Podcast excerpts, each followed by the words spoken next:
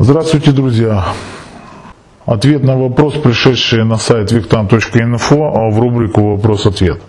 Доброй ночи, Виктан. Я увлекаюсь картами Таро. Именно для себя, для подруг у меня неплохо получается. Лет 10 как гадаю, но у меня на данный момент маленький ребенок. Все говорят, платить нужно будет, не гадай. Ну, платить, я так понимаю, в эзотерическом плане. А меня тянет, но боюсь из-за ребенка, что навредить могу. Так как правильно поступить? Забыть о Таро? Но иногда тянет, потому что это для меня стало как решение любых проблем. Точнее, разъяснить проблему. Я ради ребенка, конечно же, не гадаю.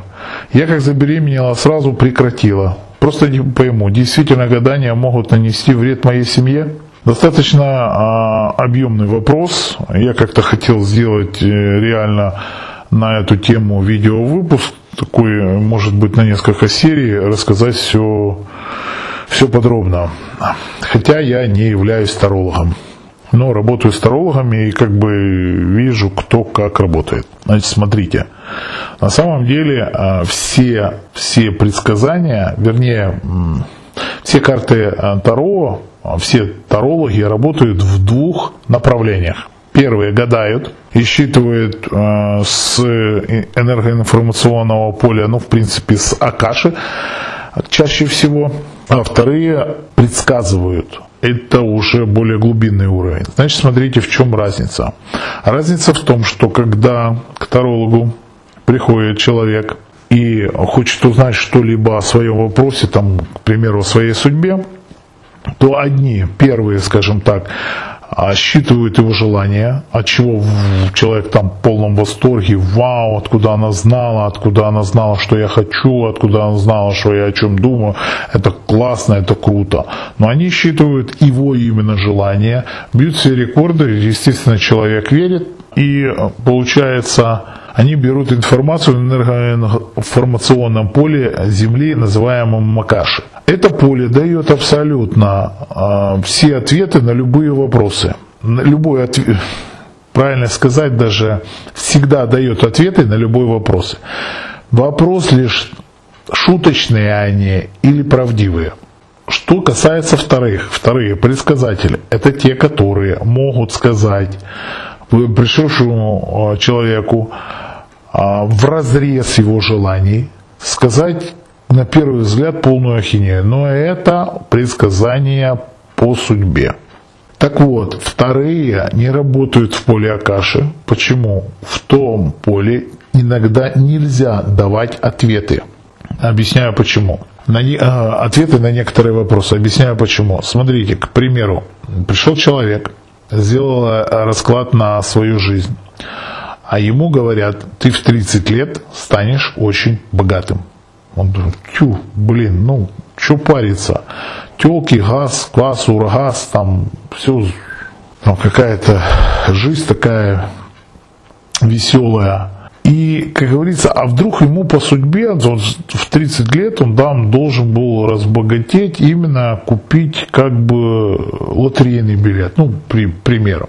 Но вместо того, чтобы купить лотерейный билет, он там прокурил э, э, э, эту возможность в кальянной какой-то там э, с девочками, да, то есть ему предсказали, что он будет богатым. Но все, человек как бы с одной стороны вроде как поверил, а с другой стороны вы же понимаете, что он расслабил булки и не идет к той цели, которую вообще должна была привести его. Почему он не идет?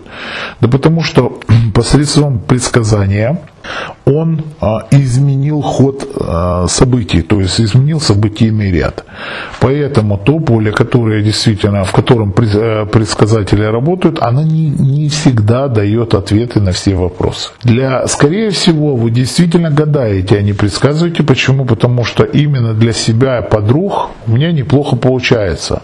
Вот в этом у меня есть, э, скажем так, сомнение, вопрос. Почему? Потому что для себя чаще всего рассчитывают желания, а не предсказания делают. Понимаете? Почему? Потому что вот многие тарологи со мной согласятся в плане того, что самой себе предсказать очень чего-то сложно, потому что ваша мыслеформа накладывается на на ключи. Я карты вообще называю ключами. Вообще, честно говоря, очень много разных колод Таро, но я считаю, что Таро все-таки это одна колода, одно, одно, одно Таро, да, придуманное Уэйтом, а все остальное это его просто разновидности. Ладно, сейчас речь не об этом, речь о том, что будете ли вы платить. Так вот, загадание, считывание как бы информации, ну это как бы действительно, извините за выражение, но веселуха такая, ничего тут страшного не происходит, платить не придется. А вот если вы предсказываете, вы делаете некий пробой в ауре и считываете действительно судьбоносные события. Вот за пробои в ауре, в принципе, да, может быть, придется заплатить. То есть а вы, когда делаете предсказания, все-таки придется делать какие-то ритуалы, то есть какие-то подношения, может быть откупы и так далее и тому подобное. Это будет на самом деле правильно и приведет действительно к хорошим результатам.